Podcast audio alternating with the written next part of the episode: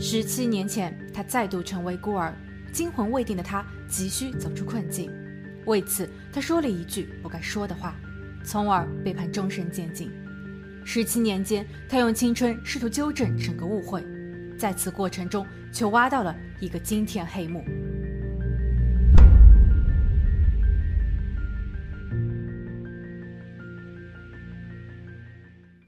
Hello，大家好，我是鬼灵异。今天要讲的案件发生在纽约州萨福克县。一九八八年九月七日，这一天是马蒂高三学年的开学日。早上六点十四分，他已经准备就绪，等待父亲送他去学校，但父亲却迟迟没有现身。马蒂觉得很奇怪，于是他穿过小径，走到了父亲的那栋楼。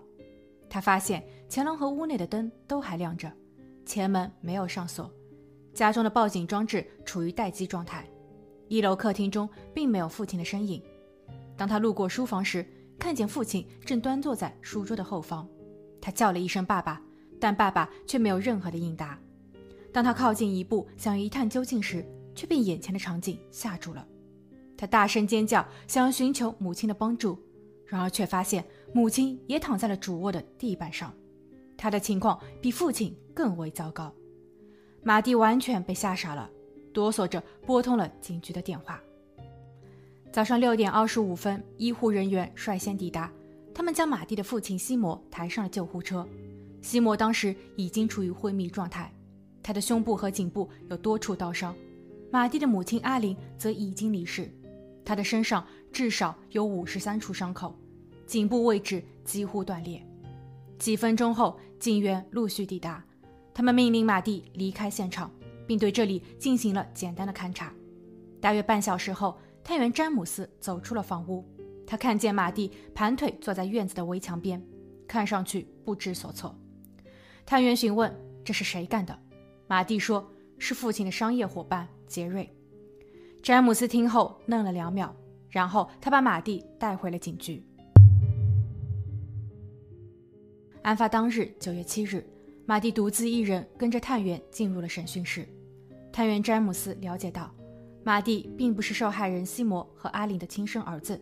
马蒂的亲生父母非常贫穷，为了维持生计，也为了给孩子更好的未来，1971年，生父在马蒂出事后，就通过合法的途径将他过继给了西摩夫妇。当时的西摩非常有钱，通过销售保险赚得了第一桶金，并开办了自己的保险公司。在公司的业绩达到顶峰时，他将公司进行抛售，然后开始投资土地、健身房以及当时最为流行的白吉饼面包店。西门曾有过一次失败的婚姻，仅有一个女儿，叫沙瑞。西门与第二任妻子阿玲成婚后，一直没有孩子，所以马蒂的加入弥补了他们的遗憾。母亲阿玲对马蒂悉心呵护，父亲西摩更是将马蒂视为掌上明珠。他给马蒂购买了许多益智类玩具，在马蒂少年时，父亲就带着他去开越野车、出海钓鱼，或是到各地旅游，开阔眼界的同时学会生存。小到洗碗、整理内务，大到与人沟通、妥善处理突发事件，西摩都手把手地教导着马蒂。在马蒂十几岁时，他就已经跟着父亲学起了做生意，接触了一个真实的社会。马蒂称，西摩在生意上有一个合作伙伴叫杰瑞。早些年，父亲借给他五十万美元，杰瑞拿着这一笔钱开起了白吉饼店。虽然生意做得不错，但后来杰瑞只偿还了二十万美金，剩下的借款他一直拖欠着。西摩对此很是不满，但他并不想因为钱的事情把关系搞僵，所以西摩在表面上还是与杰瑞保持着友好的关系。案发前一晚是社区扑克牌会员的活动日，这一次活动的场所定在了西摩家，所以西摩很早就为马蒂安排了晚餐，然后让马蒂先行回到了自己的屋子，西摩则开始准备接待客人。虽然马蒂并不清楚当晚活动的具体情况，但他知道已经与父亲发生不快的杰瑞也在会员名单之中，他怀疑这件事情与杰瑞脱不了干系。探员詹姆斯让马蒂重述一遍今早的经过。马蒂说，当时他实在太害怕了，在发现父亲的意外后，他一边尖叫一边寻找着母亲。期间，他拨打了报警电话，并根据指示检查了父亲的状态。也因此他的手上沾上了父亲的鲜血。马蒂第一次去到主卧时，并没有看见母亲，所以他去了车库，在确认母亲的车仍然停放在车位时，马蒂又一次折返了主卧，然后在床沿的一侧发现了已经离世的母亲。这一切太过突然。探员詹姆斯继续问道：“发现父母意外后，你有没有重返过自己的卧室？”马蒂回答：“当时自己被吓傻了。为了寻找母亲，他似乎跑遍了两栋房屋。”但好像没有回到过自己的房间。詹姆斯让马蒂再好好想一想，梳理一下思路，重新再叙述一次。差不多两个小时过后，探员詹姆斯站了起来，他接到了一通电话，然后走出了审讯室。当他再一次回来时，他对马蒂说：“我有一个好消息和一个坏消息。好消息是，你的父亲还活着，医生们给他注射了肾上腺素，他能够睁眼并开口说话。”但坏消息是，他说出了作案人的名字，并不是别人，正是你，马蒂。马蒂听到后惊愕不已，他闭上了眼睛，然后突然睁开，试图确认这是不是在做梦。但他还是在审讯室中，他需要阐明真相，但什么才是事实呢？此时，探员詹姆斯开始连续发问，他问马蒂是什么时候策划的一切，是先对父亲动手，还是先把母亲弄倒？用的是什么工具？把工具藏到了哪儿？十二小时过后，他开口承认了：“爸爸从来都不会对我撒谎。”探员詹姆斯记录下了这一句关键信息，然后又自行的补充了几点。马蒂先对妈妈下了手，作案工具是西瓜刀和哑铃。妈妈有所反抗，但最终她失败了。案发一周后，马蒂的家人筹集了一百万美元，他们把马蒂从监狱中保释了出来。马蒂非常困惑，他说自己根本不清楚发生了什么。他在被盘问时多次询问能否联系叔叔和律师，但探员詹姆斯总是摇头。马蒂很认真地告诉叔叔，自己很爱父母，绝对不是凶手。他希望叔叔和律师能够尽快去查一下杰瑞，就是那个欠了父亲钱，在案发前又去到过现场的可疑男人。但当他们着手开始调查时，他们发现。杰瑞逃跑了，他将自己的汽车遗弃在了路边，甚至连车钥匙都没有拔下。他刮了胡子，戴上假发，换了隐形眼镜，改变了自己的形象，使用化名飞往了加州。当家属将这些内容上报时，警方却表示杰瑞与本案无关，马蒂已经认罪，所以没有必要再节外生枝。于是，马蒂的律师将这些疑点披露给了媒体，他们指出。案发日早上，十七岁的马蒂在惊慌中报了警。他在没有家人和法律顾问的情况下，被警方单独带到了审讯室。期间，探员詹姆斯欺骗了马蒂，他说父亲西摩已经指认了他，但事实上西摩至今昏迷不醒。审讯过程中，马蒂什么都没有说，但探员却肆意地给他拟定好了作案过程。现在，马蒂的家人举报了嫌疑人杰瑞的可疑行径。警方硬是不配合，所以他们质疑警方办案的合规性。探员詹姆斯在看到这一则新闻后，迫于舆论的压力，只能飞往加州将杰瑞带回。但他们并没有对杰瑞做进一步调查。面对媒体和公众的质疑，警方拒绝提供任何回复。一九八八年十月六日，案发一个月后，受害人西摩因为伤势过重不治离世，能证明马蒂清白的希望又少了一个。与此同时，萨福克县警方对马蒂正式提起了诉讼，因为马蒂已经年满十七岁，所以这整起案件被送至了成人法庭。一九九零年四月二十三日，案发十七个月后，马蒂案正式开庭，控辩双方各执己见，不分伯仲。检方阐述了马蒂的作案动机：钱。他们认为嫌疑人马蒂是一个被宠坏的富家子弟。表象上，他事事顺从父母，对他们的养育之恩感激涕零，但实质上他心怀不轨，最终的目的是父母的遗产。马蒂曾告诉过多位朋友，如果他的父母离世了，他将会变得非常有钱，他愿意带着同学们四处挥霍。之所以马蒂会行动，是因为父亲西摩想要更改遗嘱，他曾让律师拟稿，将所有的资产全部留给儿子。独女沙瑞在知晓后，与父亲产生了隔阂。但就在案发前一日，父亲西摩带着马蒂去到了沙瑞家。他在进屋时告诉女儿，自己受够了，想要更改遗嘱。这一句话说出口的不到二十四小时内，悲剧就发生了。父母过世后，沙瑞找过弟弟，他希望弟弟能够遵从父亲的遗愿，分一点钱给自己。马蒂非常气愤，他否认了整个事件，也不承认在案发前一日去过姐姐家。姐姐沙瑞力挺警方，她怀疑马蒂是为了钱不择手段。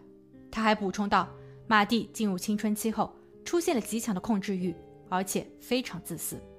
马蒂的律师则回应道，马蒂从小就被父亲灌输了要独立奋斗的思想，警方所提供的证词本身就是断章取义。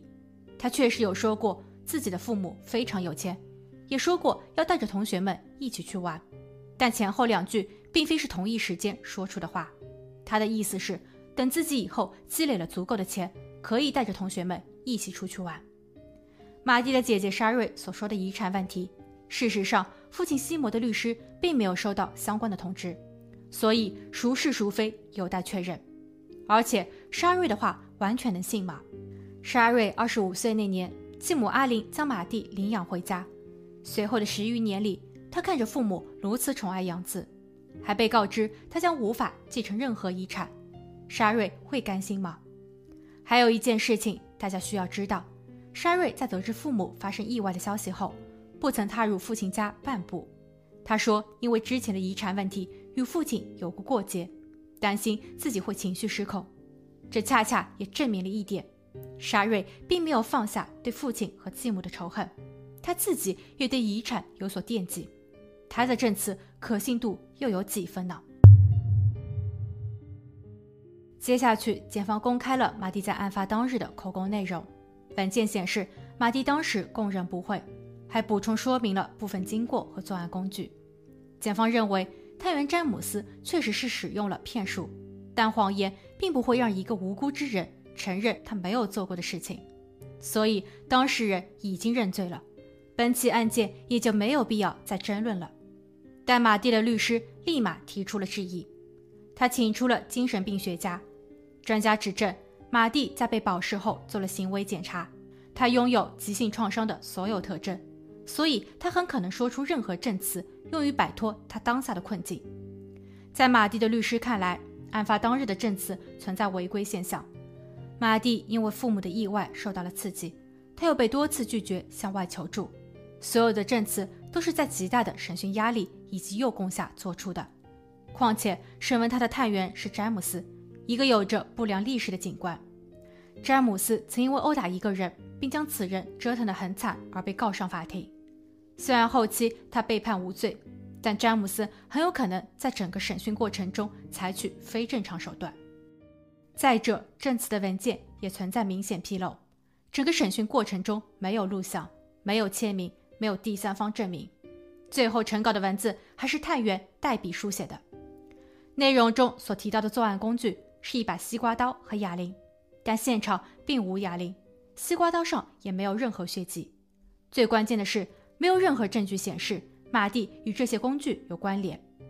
最后，律师还给出了一个惊人的数字：九十五。据调查，马蒂案件发生的前三年，纽约州萨福克县警局。关于谋害罪认罪率高达百分之九十五，这远远高于排名第二的警署。这些则侧面说明了警局的审讯很可能存在问题。在第三轮的辩护中，检方就辩护律师所提到的案件证据做了补充说明。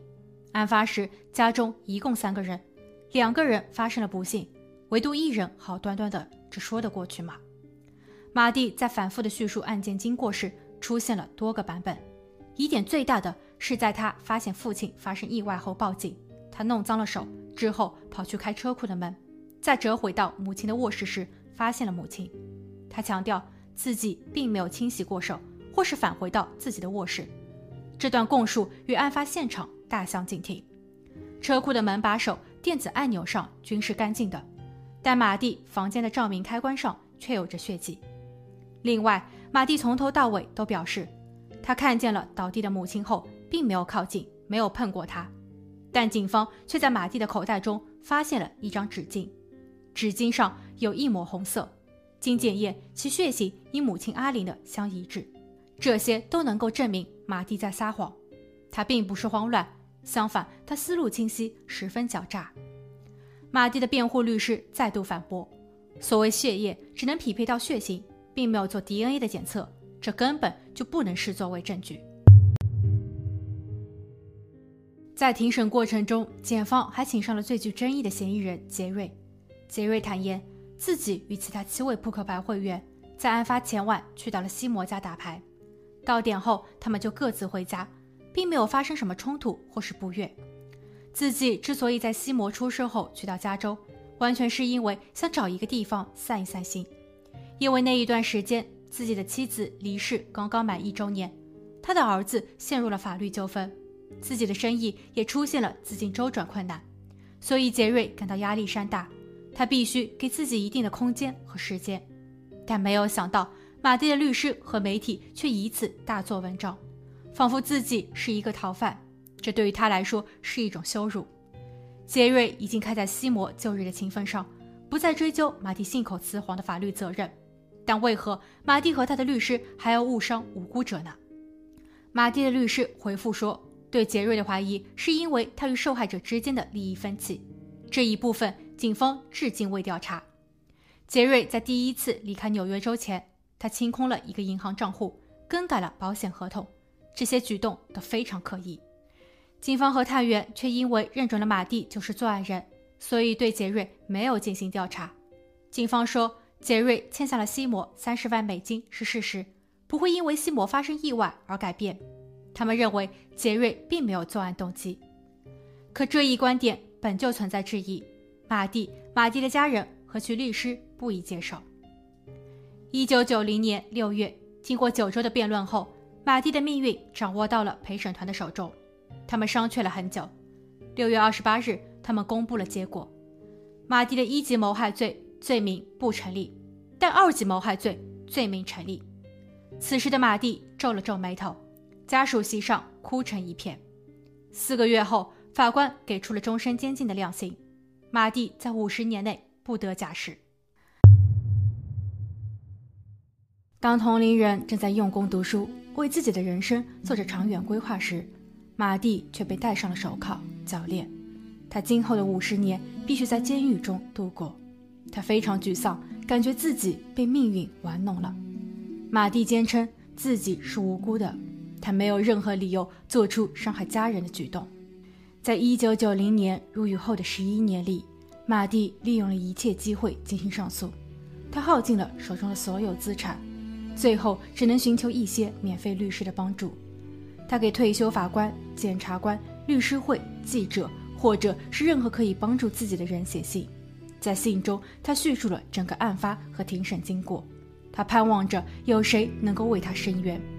但即使写出了五万多封信件，法院依旧维持原判，他的希望越来越渺茫。如果没有新的证据可以提供，法院就不再接受他的案件了。二零零一年十二月二十一日，前纽约州探员杰伊收到了马蒂的来信，他在仔细阅读后认为案件非常蹊跷，所以他决定为马蒂提供援助。经过三年的努力。杰伊终于找到了新的线索。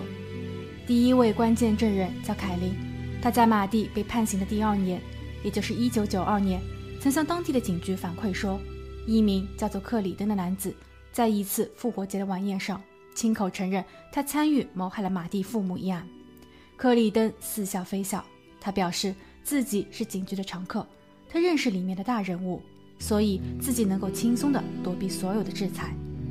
警局依旧安排了探员詹姆斯对凯琳做了笔录。詹姆斯对凯琳所提供的证词不屑一顾，整个过程非常简短，差不多十五分钟的样子。然后詹姆斯让凯琳回家了，并在临走时告诫凯琳好好的过自己的日子。之后没有任何迹象显示警局或是詹姆斯对克里登进行了调查。第二位关键证人叫格伦，他是一位汽车司机。二零零三年，因为轻微犯罪而入狱。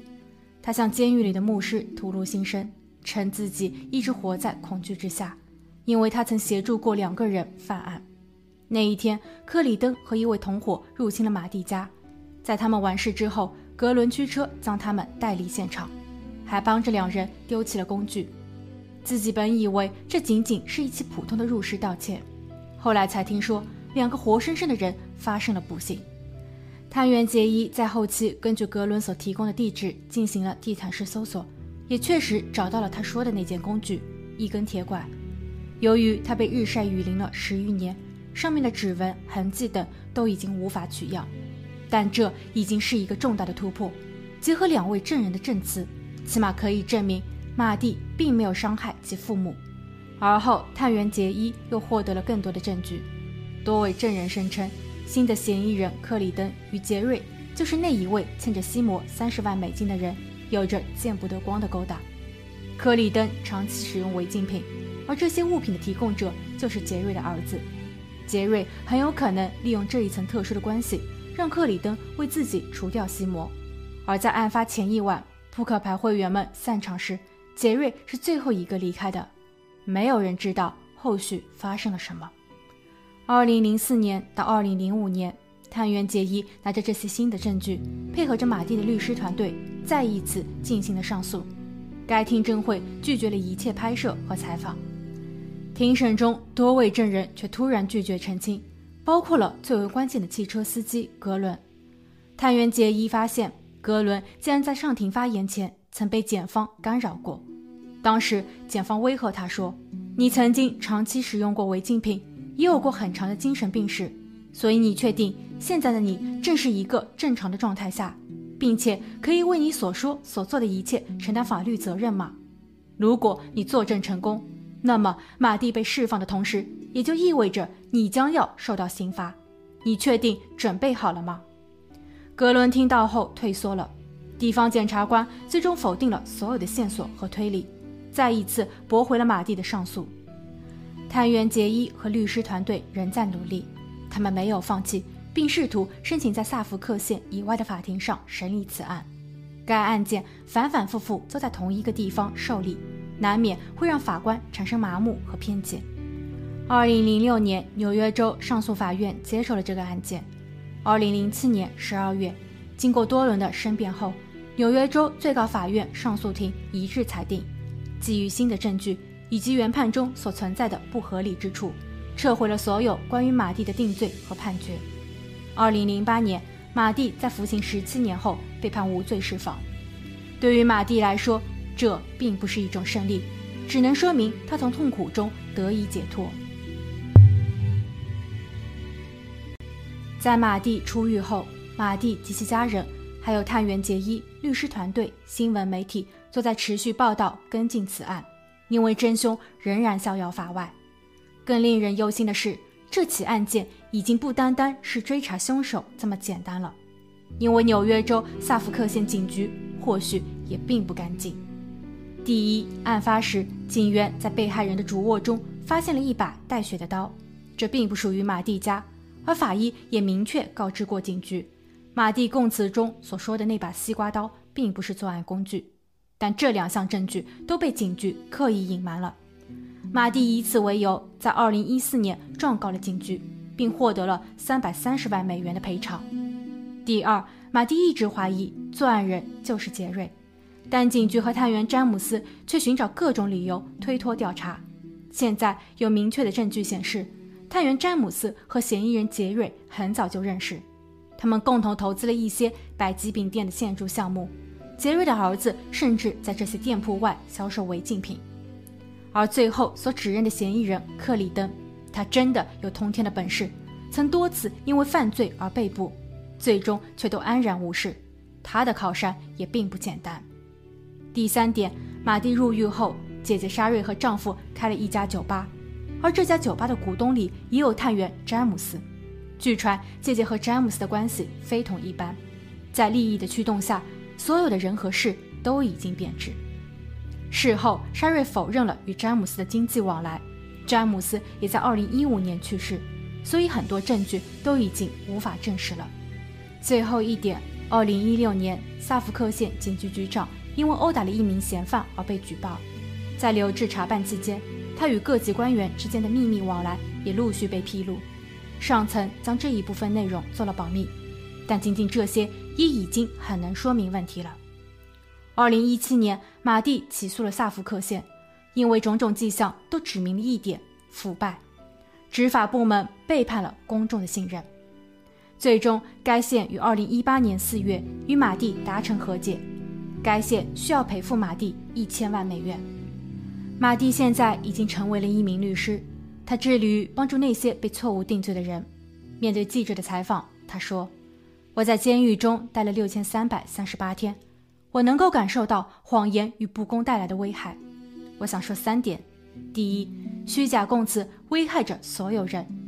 只有以电子方式记录审讯过程和内容，才能对审讯者、嫌疑人和公众进行保护。第二，牢狱是必要的，它能够收敛那些不法分子。但对于某些存在疑问的案件，如果这些疑问不能被真正解决，那么监禁又如何呢？最后，并非所有在监狱中的人都是有罪的。我总是被人问，律师为何要为有罪之人辩护？我的答案是：如果你保护了那些存在疑问的罪犯权益，那么你就在保护所有无辜者和公众的权益，因为真正的作案人很可能还在肆意妄为。只有当他们伏法了，社会才能更安稳些。好了，今天的案件就分享到这，我们下期见。